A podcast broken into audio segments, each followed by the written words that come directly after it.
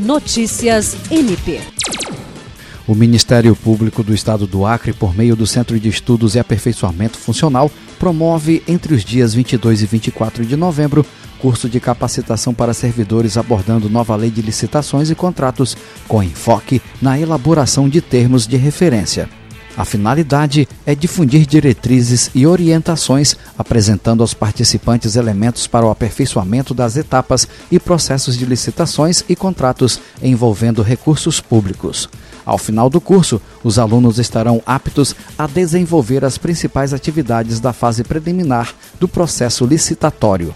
A abertura do curso aconteceu na tarde desta segunda-feira e contou com a participação da Procuradora-Geral de Justiça Cátia Rejane de Araújo Rodrigues, o diretor do CEAF, Procurador de Justiça Sami Barbosa Lopes, a secretária-geral do MPAC, promotora de Justiça Vanessa de Macedo Muniz e a diretora de Administração Rosimeire Ribeiro.